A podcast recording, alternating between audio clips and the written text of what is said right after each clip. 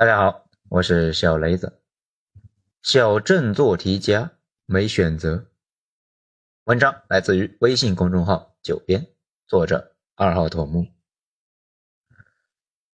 咱们上一章呢说房价，很多小伙伴呢就问：刚毕业没背景的小镇做题家怎么办？是不是只有一条去大城市的路？很残酷的讲，基本是这样。这个世界残酷的地方呢，就在于你的终点可能确实是别人的起点。这个也别不服气啊！大家呢有兴趣的话，可以了解一下一线城市那些国际学校的小孩们日常的开支情况。相信我，百分之九十的人奋斗一生也达不到。百分之九十太保守了，百分之九十五吧。不过，对于绝大部分人来说，问题呢，还不是追赶那些金勺们，最关键的任务是回收教育成本，让自己和父母啊过上相对健康、富足那么一丢丢的生活。这个时候，去大城市卷就成了唯一的选择。有小伙伴呢就说，是考个小地方的公务员不香吗？不太懂你们那边的具体情况，反正呢，咱们周围一般来讲。他们刚去体制的那帮人，每年都需要父母给补贴。体制内的刚开始那点钱还真的不够花，以至于啊，不少人就发出了感慨：家境不好，别进体制。那些人过了十来年，慢慢的日子呢，就明显超过了周围人，可以补贴父母了。父母情况不太好的小伙伴呢，挺过这十年还是挺难的。所以呢，咱们从来都劝大家。没背景的普通人去大城市，去房价最高的大城市，那里的人工资不高，撑不住那么高的房价。你说将来买不起怎么办？买不起再回小地方呗，又没啥损失，耽误你在小地方淘金了吗？所以说，首先要去大城市，其次呢，要去自下而上的大城市。去大城市没必要多说。繁荣是聚集的函数，创新和突破也是聚集的函数。只有一大堆人聚集在一起，相互协作，思想跟病毒似的，在人群里面不断的碰撞，不断变异，时间长了，总能搞点出来啥。繁荣和创新呢，好像跟大部分人没啥关系。不过，一般新的东西出来之后呢，会迅速串起来，把相关的那些人都带来一个不属于他们的高度。太多人牛逼之后呢，回头看，发现自己啊，其实当时呢，在人群里面并不显眼，不知道怎么就起来了。可能是摊上了一个快速成长的公司，可能是学了一项新技术，也可能是结识了一个很牛逼的人。整个过程中，巧合大于努力，所以慢慢的就越来越相信命之类的东西。这也就是咱们经常呢说的那句话。从前往后看都是努力，从后往前看都是运气。运气是碰出来的，小地方就那么几个人几家公司，那想碰都费劲啊。但是城市和城市又不一样，有些城市呢是自上而下的，这种城市的核心特点就是这个城市里面呢，整个社会的消费中坚力量呢全在体制内，或者是公务员，或者是企事业单位的，剩下的人。伺候这些人，那比如提供饭店、装修什么的，或者说啊，每一个城市都是一个炉子，它是需要输入能量的。观察它的能量源，就能知道这个城市啊是朝着哪个方向的。自上而下的城市，通过别的省财政转移给他，然后呢一级一级分下去。比如咱老家啊，就不具体说是哪个了，它呢就是典型的自上而下。那个地方没有任何产业，每年的收入呢，主要就是转移支付之后变成公务员的工资，然后公务员消费带动其他人的收入。这些年大兴土木也富裕了一些人，大家发现了没有？这类的经济呢是很依赖从上往下的灌水的。这样的城市在过去很多年里面的社会阶层变化非常小，主要呢也是没啥可变的。大家最好的出路，这种地方。所有事都有很固定的章程，你只要按照章程办就可以了。而且啊，岗位也不怎么变动，属于呢绝对的熟人社会。熟人社会里边，大家都没有秘密，就更加呢得规规矩矩的。当然了，咱不是在反对你进体制，其实呢，绝大部分人很适合体制，却进不去。不过，咱们这一章呢，主要是针对于那些进不去或者是没进去的。那什么是自下而上的城市呢？城市的收入源头是无数的大小企业做买卖赚钱，然后交税给政府，政府呢还能够给中央上交，这就是自下而上。这种城市一般的共同特点呢是民营经济特别活跃，而且总共也没几个。如果再直接一点，基本都是集中在两个三角，也就是珠三角和长三角，天下财富出东南嘛。那几个地方通过商贸崛起，从唐朝开始，那就是个富裕地区。当然了，上海呢以前也是没啥存在感，深圳以前也几乎呢不存在。但是他们所在的那片区域已经是富裕了上千年。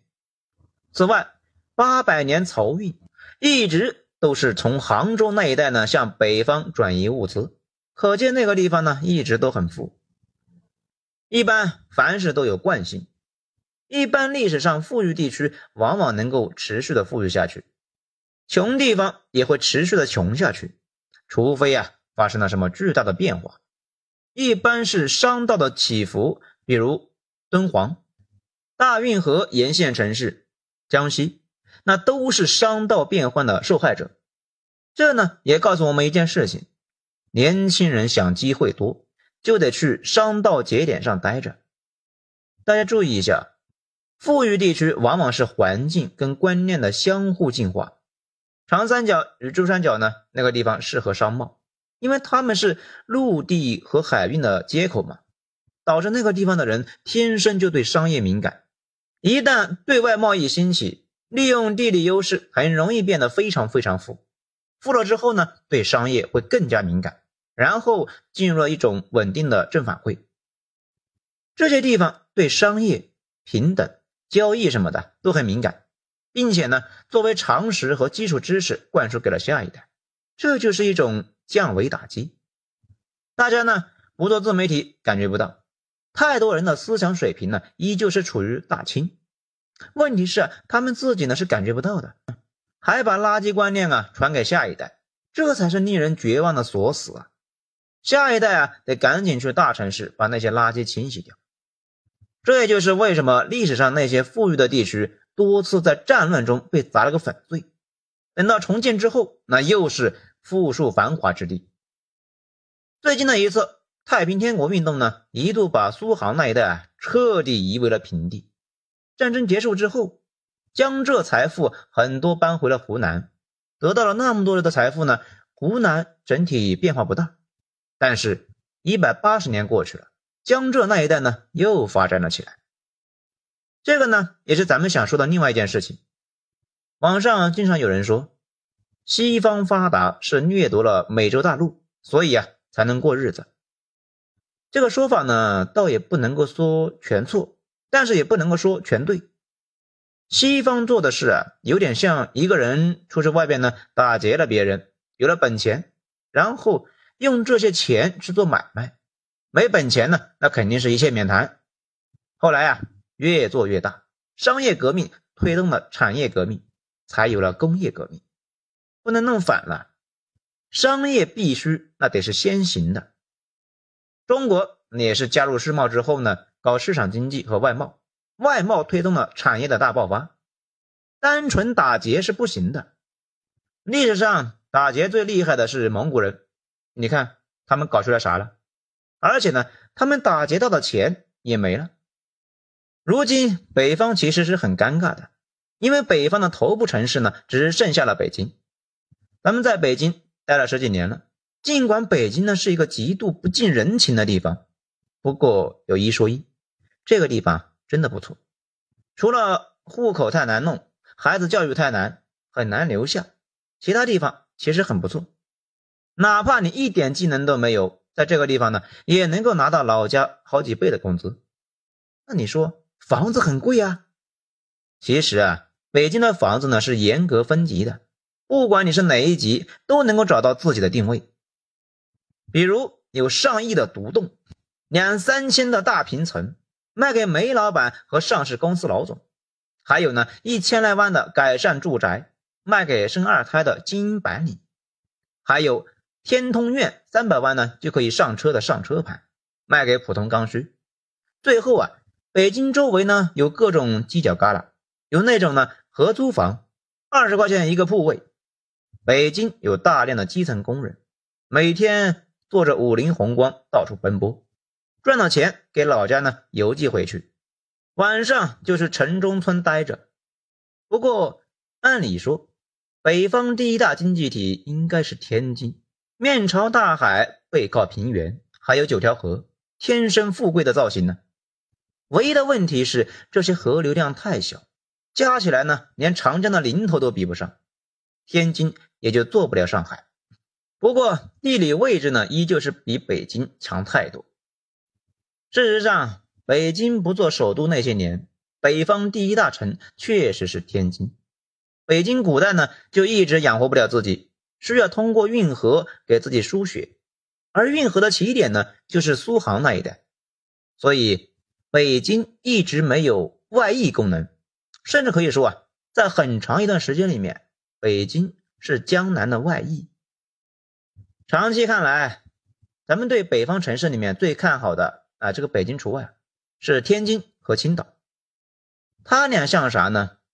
像俩膀大腰圆，一看就是那种啊能够披坚执锐、冲锋陷阵的大佬。可如今天天在营地里边烧火做饭、做厨子，这不搞笑吗？不过啊，发展的时间依旧太短。慢慢的呢，大家都会回归到属于自己的历史定位。毕竟大城市的兴衰周期都是以百年计的，所以咱们经常说北上广深这四个城市呢，整体不太一样。北京一直跟那两个三角的逻辑呢不太一样，那两个是开放型的，北京是自闭型的，自上而下的，需要不断的输入能源。从八百多年前被蒙古人选作首都开始。绝大部分的时间呢，没办法养活自己，需要江南通过运河输血。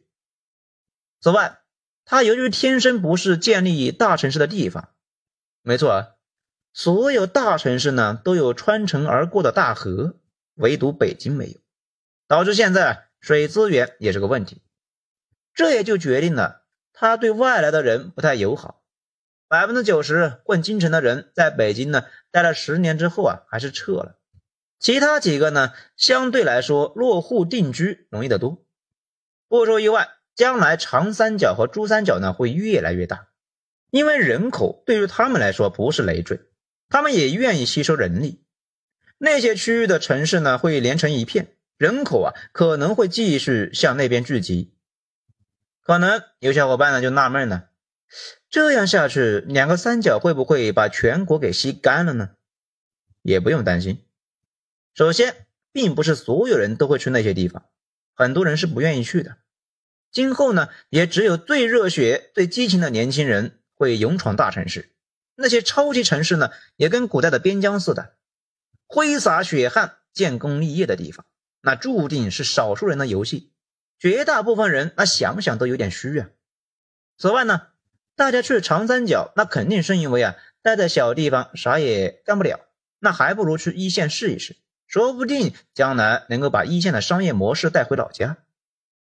事实上，我国呢过去这些年也是这么一个发展历程，经济一直从两个三角沿着内河和公路网向内地辐射，本质也是资金和知识呢从一线通过人口潮汐再向内陆辐射。而且啊，内地城市想要解决人口外流，应该想的是。怎么创造良好的营商环境？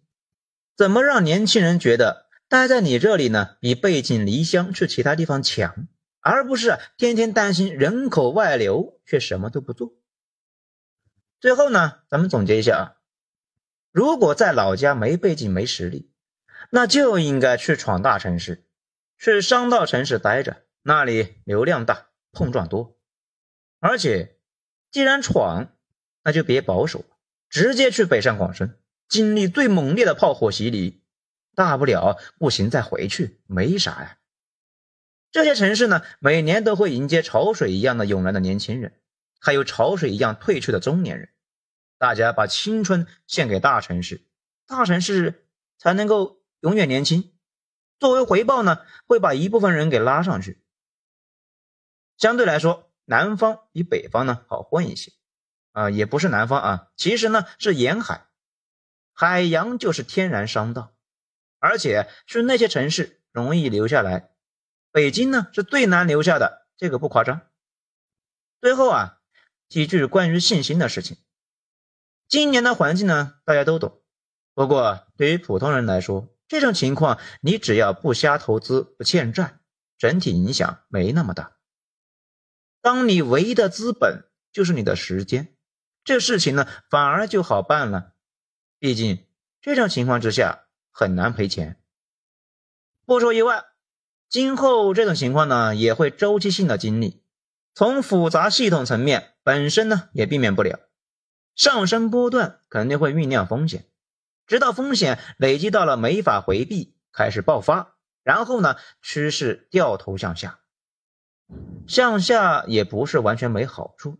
起码能够让人思考之前什么事做对了，什么事呢做错了，修正错误，达成新的共识，经济呢慢慢的又开始进入了深浪。比如对商业的重要性，太多国人依旧是没有达成共识，这些东西啊都属于门槛知识，跨不过去这道坎，这辈子都只能够在门外待着。所以说。别纠结，别内耗。越是一穷二白的年轻人，反而越应该坦然。从此以后，哪个方向啊都是向上。好，今天内容以上，谢谢收听，我是小雷子。喜欢的话给一个五星评价，咱们下章再说。